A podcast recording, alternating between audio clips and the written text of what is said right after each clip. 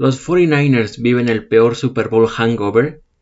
Con la humillante derrota de Tampa y la exposición del equipo de Seattle contra los Bills, ¿quién es el verdadero contendiente de la Nacional? Y el 8-0 de los Steelers, ¿es de, de veras? Acompáñenme en este análisis de la semana 9 de la NFL en The Rocky.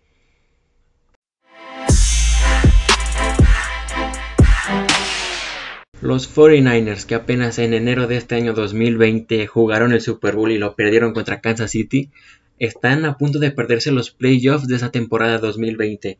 ¿Qué les pasa a los, a los 49ers? Las lesiones, este año pandémico les ha dado muchas bajas durante los partidos y simplemente desde la semana 2 estamos perdiendo piezas muy importantes, empezando por Nick Bosa. Pierdes ofensivamente a Jimmy G en partidos consecutivos y George Kittle que no te puede ayudar también en partidos consecutivos participando. Este equipo de San Francisco que viene de un jueves por la noche catastrófico contra los empacadores. Sí, los empacadores tuvieron su venganza contra unos 49ers muy debilitados. Era el tercer equipo prácticamente. Veías banca en cualquier posición de los 49ers. Es que ninguno era titular. Nada más por mencionar que ofensivamente perdieron el 71% de sus ganancias hablando de yardas, hablando de puntos. Pierden a Raheem Monster, Divo Samuel, George Kittle, Jimmy Garoppolo. En defensa pierden a Nick Bosa, semanas después pierden a Richard Sherman y todavía quedan 7 juegos para cambiar las cosas, pero desafortunadamente los Niners siguen preocupados en los temas de salud. No tienen tiempo para cambiar las cosas. Están, están apachurrados. Simplemente los 49ers tuvieron para mí el peor hangover desde la década pasada. Esto le pasó a, los Carolina Panthers. Tuvieron un, año muy similar hablando del récord, más no tuvieron tantas lesiones. Simplemente su MVP Cam Newton tuvo un nivel bajísimo al que le vimos de MVP. Y otro hangover que poquito a poquito, vean en dónde están los Falcons y vean dónde estaban tres años antes. Estaban disputando el Super Bowl contra los Patriotas en una remontada increíble y desde ahí, ¿qué les pasó? Por Dios, los Falcons cada año fueron bajando su nivel y es increíble lo, que les está pasando. Y este Super Bowl hangover les pasa muy seguido a los equipos de la Nacional. Simplemente pierden el Super Bowl y van muy abajo. Se van abajo y muy remarcado. Y nada más ni nada menos los 49ers están en la división más difícil de la NFL, la división más competida. Seattle Cardinals que vienen de perder contra los Dolphins y unos Rams que como te pueden ganar humillantemente o como pueden perder partidos nada más porque no, porque no quieren ganarlo. Ya los Rams tocaremos el tema un poquito más tarde.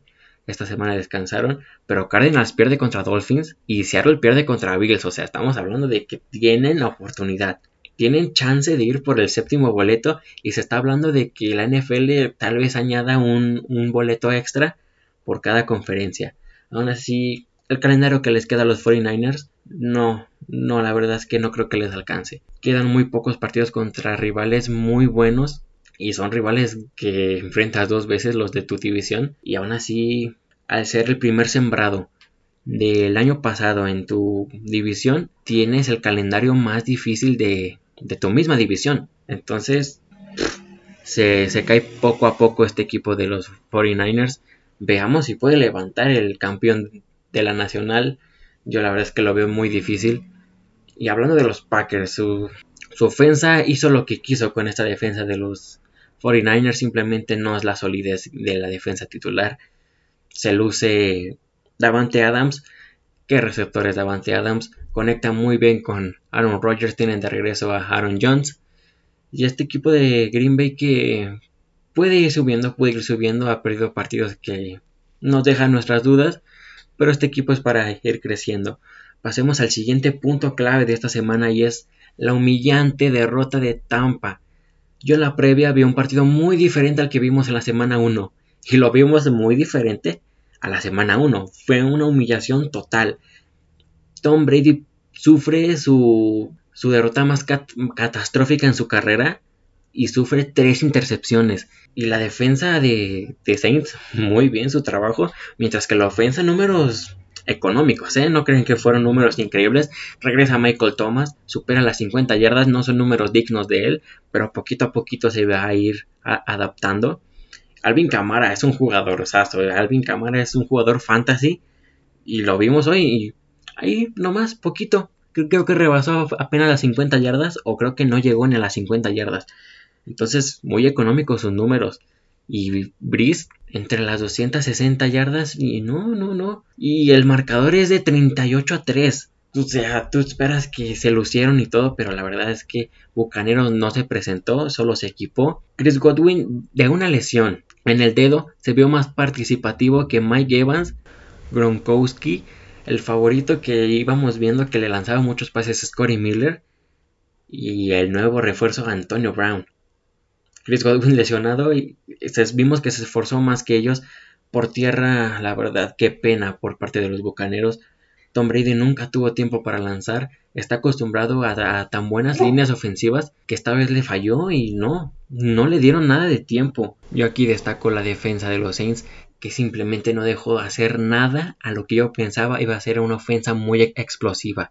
Veamos cómo le va a los Bucaneros en los siguientes partidos porque los últimos dos partidos contra Gigantes Gigantes te supo dominar a tu ofensa, eso es increíble, los gigantes se metieron al partido contra los Bucaneros cosa que veíamos que yo veía que Gigantes iba a crecer su nivel, más, más, más, al, más al ratito tocaremos su partido contra los Washington, pero sí, qué cosa de los Bucaneros ir, no, recibir a los Santos y semejante humillación no, no se te puede permitir.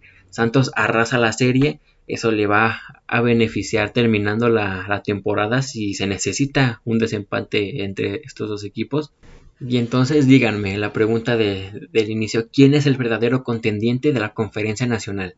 Seattle perdió contra Buffalo.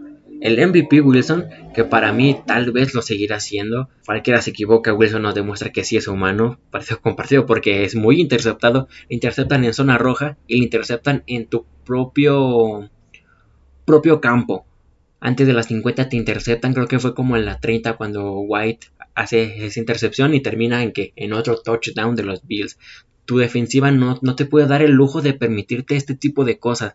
Wilson tiene que empezar a, a darse cuenta que su defensiva no le va a ayudar mucho. En playoffs, no, no, no, no, no. No puedes presentarte con esta defensa y si quieres ser contendiente o es mejorarla o irte a la primera o a la segunda ronda. Porque estamos viendo a un Seattle que le pones a, uno, a un equipo un poquito completo, hablando cosas buenas de los Bills, Josh Allen, wow, qué número de Josh Allen. Y si yo decía que no me convence la ofensiva de Bills, me acaba de cerrar la boca de una manera increíble. Josh Allen, perdóname, gran número de yardas.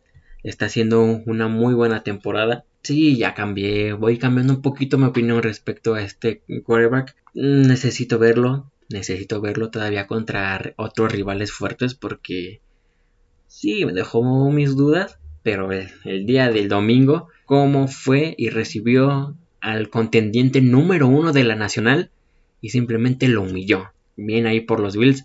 Sí, el marcador se ve que estuvo cerrado 44-34.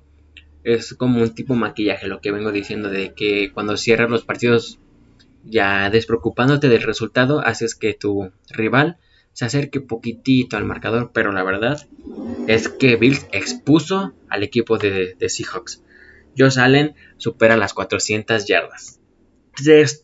Touchdowns, ninguna intercepción. Stephon Dix sigue siendo un receptor de alto nivel y una contratación increíble. Qué buena contratación hicieron en esta agencia libre con Stephon Dix. Bueno, no fue agencia libre, creo que tuvieron que canjear su, su primera de draft. Supera las 100 yardas la verdad es que vale eso, lo, que canjeaste lo vale. Stephon Dix suma mucho a la ofensiva desde este equipo. Y hablar de los Seahawks que, pues Wilson casi las 400 yardas, pero esas dos intercepciones nos dice lo, la manera en cómo estuvo el partido. Hablando del juego terrestre, es que está muy mal establecido. Yo creo que hasta que regrese Carson vamos a, volver a tener un, un digno ataque terrestre del equipo de Seattle. Dallas, que es el que está jugando ahorita, toca el balón 7 veces para 31 yardas. No, no, no está muy participativo este juego, este juego terrestre por parte de Pete Carroll. DK Metcalf, sí, es una bestia ese tipo. Supera las 100 yardas y con el juego aéreo se pudo meter el equipo de Seattle, pero es, es intercepción en zona roja. cambió mucho lo que vimos después en el partido. Resultado final 44-34. Seguimos hablando de los equipos que pueden ser contendientes en la nacional. Ya pasamos por el apartado de los Saints. Que si decimos cosas buenas de los Saints, es que ofensivamente no nos demostraron mucho en el partido contra Bucaneros, pero qué equipo traen, ¿eh? Por ahí Taysom Hill muy participativo, nos demuestra que, pues sí, el Milusos te puede servir de muchas cosas. Por ahí sí, hay otro contendiente que nos deja nuestras dudas, que son los empacadores de Green Bay. Nos deja nuestras dudas porque perdieron catastróficamente contra los Bucaneros y pierden contra los Vikings en un partido que los hacíamos muy favoritos. No perdieron por mucho, pero perder contra Vikings en tu casa no, no es buena señal. Pero yo creo que Green Bay tiene que aprovechar la situación actual de los equipos. Saints ahorita se coloca, yo creo que arribita de tal vez Bucaneros en estos momentos y arribita de Green Bay también, aunque Green Bay le, ganó la semana 4 creo que fue, semana 3, semana 4, por ahí fue cuando Green Bay le gana al equipo de Santos con autoridad, ¿eh? buen partido de los empacadores sin Davante Adams. Siguiendo del lado de los empacadores, desde ese partido contra los Santos no contaban con Allen Lazar que prácticamente hizo su partido, hizo el partido de su carrera y desde ahí Green Bay no contaba con él. Veamos cómo cambia la cara de estos empacadores cuando ya tenga juntos de nuevo a Davante Adams y a Allen Lazard, que desde la semana 1 y la semana 2 nos demostraron que son muy explosivos y pueden darle una buena cara a esta ofensiva de los empacadores junto con Aaron Jones y claro, Aaron Rodgers. Y más tarde tocaremos lo que son los Power Rankings para ver, en mi opinión, quiénes son los mejores equipos, los mejores 5 y los peores 5 de este año de la NFL. Pasemos a la tercera pregunta que hice al inicio del video sobre los Steelers y su invicto. ¿Es en serio? Yo la verdad creo que sí, sí tienen su mérito. Mm, le batallaron muchísimo con los vaqueros. La verdad es que yo me esperaba un partido que lo, lo, iban a ganar superando el handicap que era de 14 puntos. Yo lo había superándolos fácilmente y la verdad no fue así. Gilbert a pesar de que tal vez por su culpa perdieron el partido, dio un buen performance. La verdad es que CD Lamb es un novato increíble y tienen un ataque increíble para el futuro. Entonces, yo metería el siguiente partido a, Dalton. Creo que el, siguiente partido es para Dalton. Gilbert no me convenció. Aunque tuvo números para hacer la defensiva de Pittsburgh. Tuvo sus numeritos ahí superando las 200 yardas. Sí, fue inesperado este resultado. La verdad es que yo no me, me esperaba que Dallas para empezar fuera ganando. Una gran maniobra por parte del coach McCarthy en involucrar tanto a, los equipos especiales, hacer jugadas prefabricadas, eso la verdad es que es un plus para los equipos especiales y nos demuestra que sí son muy importantes. Los equipos especiales fueron los que dejaban en zona roja a la ofensiva de Dallas y eran los que estaban ganando el partido. Al final no me voy a meter en la polémica de que ay, los árbitros marcaban interferencias de pase que no eran o rudes al pasador que la verdad no era. Eso para mí no era, ¿eh?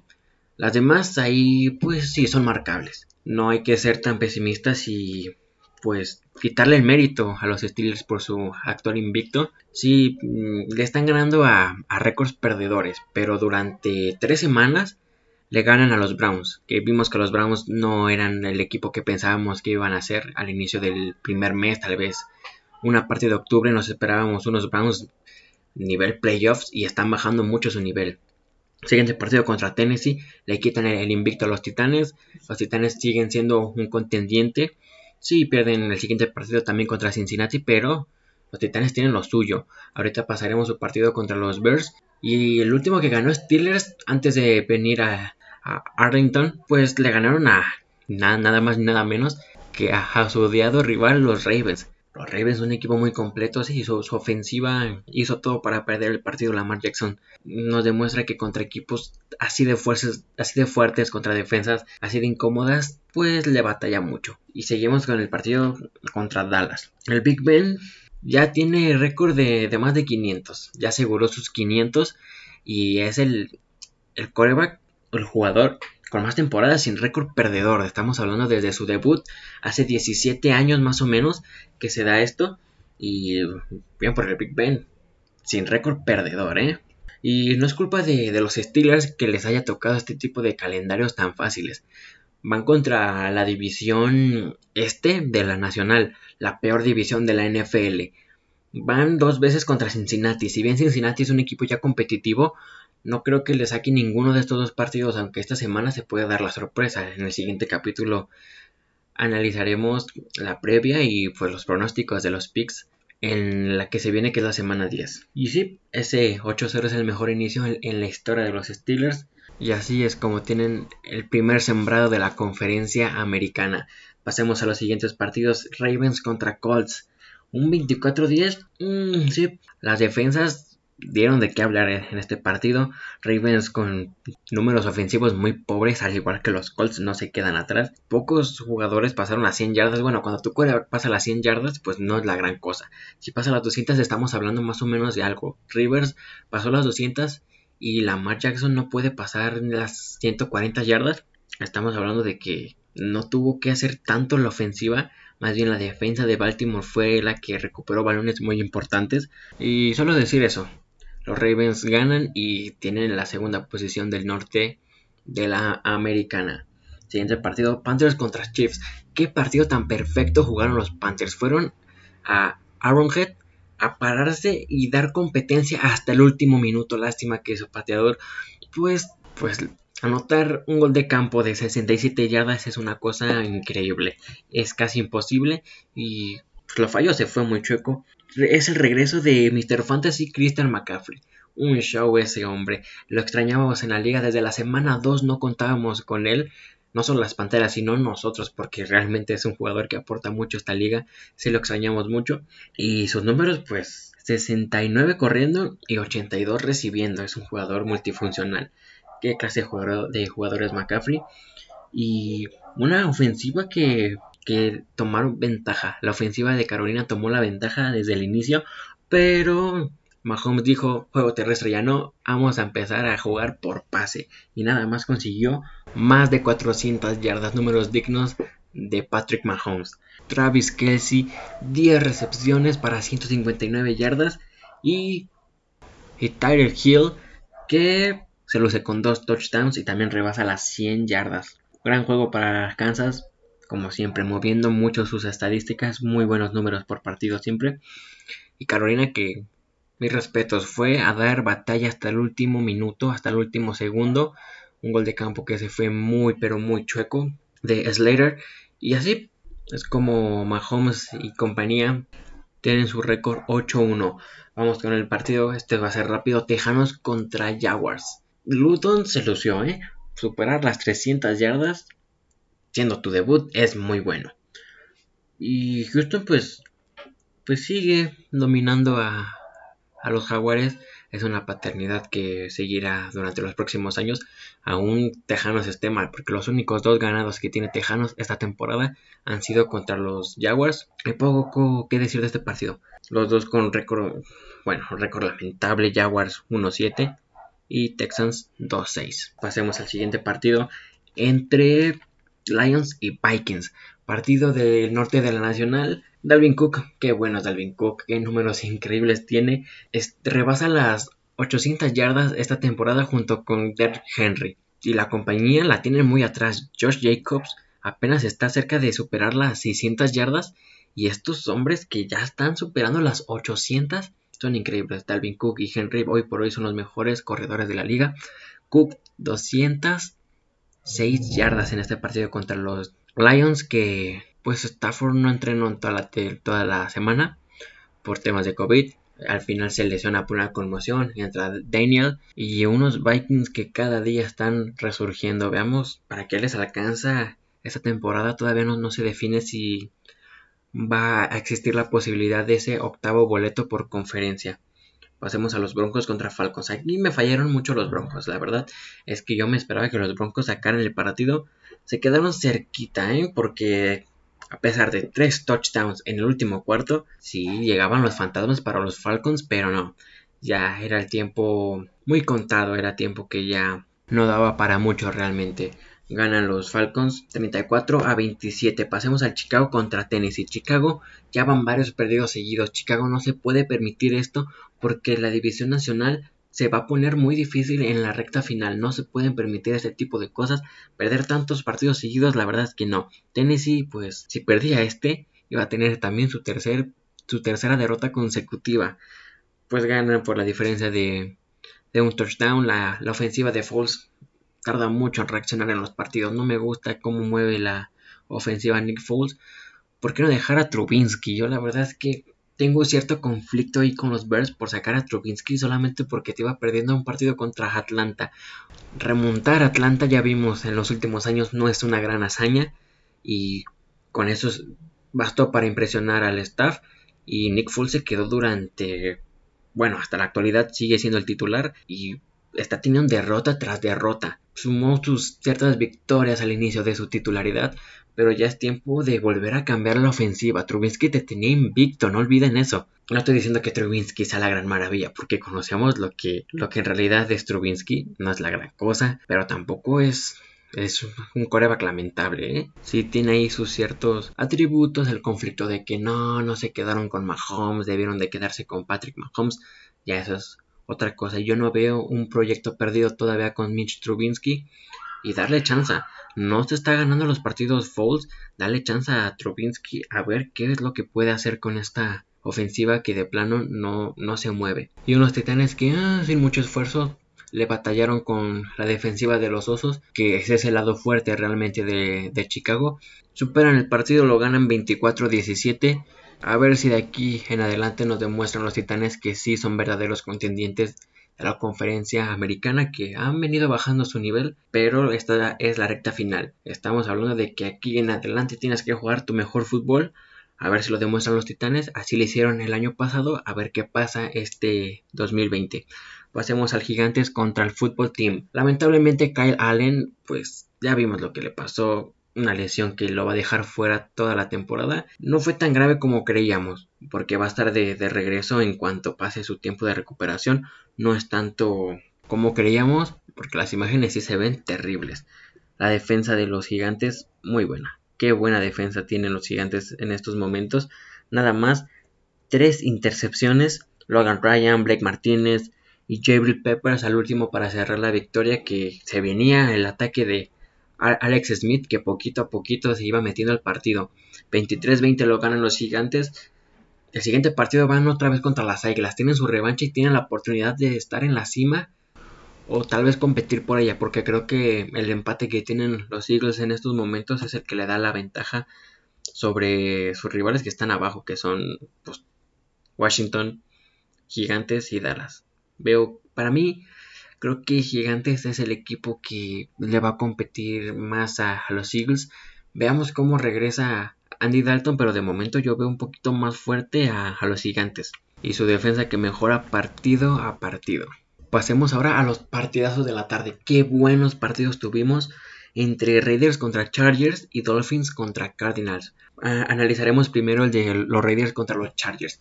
Qué partidos, qué los Chargers se vuelven a quedar otra vez en la última posesión. Están perdiendo sus partidos por una posesión solamente y este partido lo vuelven a perder en la última posesión.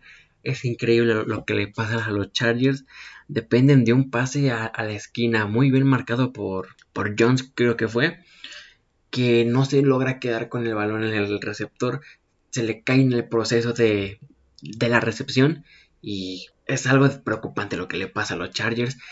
Y es que perder en la última posesión les está afectando muchísimo. Nada más imagínense qué pasaría si la mitad de esos partidos que pierden en la última posición los Chargers los ganaran. Solo la mitad. la ganaron los Chargers. Estamos hablando de un equipo que está compitiendo para playoffs. Un equipo con récord de que un 4-4 les gusta. Algo así, ¿no? Los Chargers vuelven, se quedan otra vez en, la orilla. Y una ofensiva que me gusta mucho de los Raiders que Derek Carr 165 yardas y son números muy malos para lo que él nos viene mostrando en esta temporada. Sí, son números muy bajitos, dos touchdowns, sí. Josh Jacobs, que es el que mueve esta ofensiva por tierra, igual números muy económicos les alcanzó para ganar, sí. Y Justin Herbert otra vez supera las 300 yardas este novato. Este novato es una maravilla. Me gusta mucho Justin Herbert. Espero la siguiente temporada o al final de esta temporada que en los siguientes partidos se les quita a los Chargers la mala costumbre de, perder los partidos en la, última posesión porque es algo que viene de temporadas atrás, no solo con Justin Herbert, también con Philip Rivers. Tenemos partidos en que los Chargers perdían en la última posesión y eso al final de las temporadas les costaba mucho a no meterse en playoff porque eran récords muy buenos, dignos para un equipo de, de finales, pero perder los partidos en la última ofensiva no te ayuda en nada. Pasemos al partido de las dos caras del futuro de la NFL, Tua Tango Bailoa y Kyler Murray, que día con día nos demuestra que ya es un quarterback de NFL. Y sí, otra vez la defensa de los Dolphins les hace un cierto favor, ¿eh? Al recuperar fumbles y dejarlos en zona roja o recuperarlos y llevarlos a zona de anotación, que es lo que vimos justamente al inicio de este encuentro. Un partidazo tango bailo, así nos quejábamos de su performance en el partido pasado contra los Rams. Este partido demostró ser un Tua diferente. 248 yardas para dos touchdowns, números muy buenos para Tua. ¿eh? No necesitaron mucho del ataque terrestre porque Tua sabe encontrar a su ataque aéreo y a varios de ellos porque Devante Parker 6 recepciones, Preston Williams, 4 recepciones, un touchdown. Mike Gesicki, 3 recepciones, 42 yardas. Y Hakim Grant con 4 recepciones y 35 yardas. Es un 34-31 con un mal sabor de boca para los Arizona Cardinals porque estaban, están en casa y perder así contra un equipo que mejorando, está mejorando día con día los Dolphins. Todavía nos falta ver un poco más de Tua, si Tua es el que pueda meter a este equipo a playoffs. De momento los Dolphins se ven muy sólidos. Y hablar de Arizona que no empató porque Zane González se quedó corto. Le faltó potencia en el pie, unos, unos que unos 5 metros, unos 4 por ahí. Muy cerca de empatar, es un tremendo partidazo. Kyler Murray para 238 yardas, 3 touchdowns y uno de esos 3 fue por vía terrestre. Pasemos al último partido, el Monday Night Football entre los Jets y los Patriotas. ¿Qué les pasó a los Jets?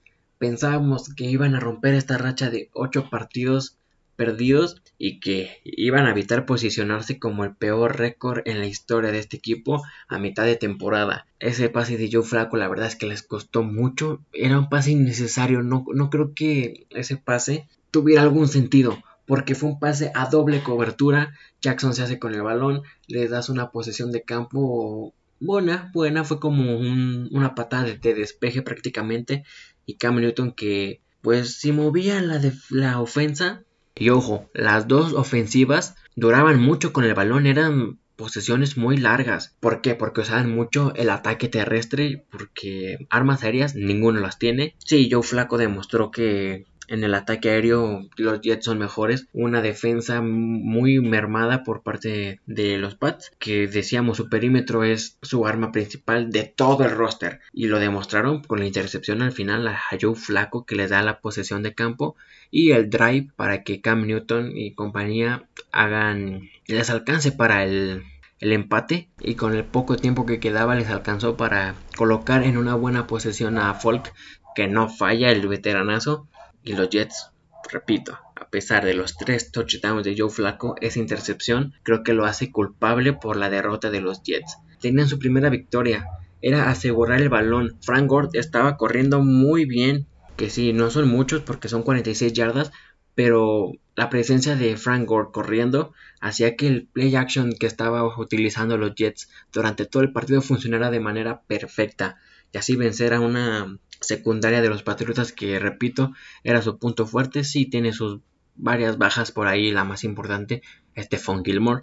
Y por parte de los Pats, el cumpleañero que estaba teniendo su cumpleaños número 25 en la noche de lunes, Jacoby Myers nada más 12 recepciones para 169 yardas, fue el que colocó a los Patriotas en una posición privilegiada para intentar el gol de campo del triunfo. Y con eso cerramos la, la semana número 9. Veamos qué sucede en las próximas semanas, empieza la segunda mitad de la temporada. Y esto fue todo por mi parte, pueden escribirme sus opiniones en el Instagram a.colin72, todo en minúsculas. Y esto fue The Rookie. Nos vemos en, las, en el siguiente capítulo con la previa y los pronósticos de la semana 10. Y que tengan una excelente semana.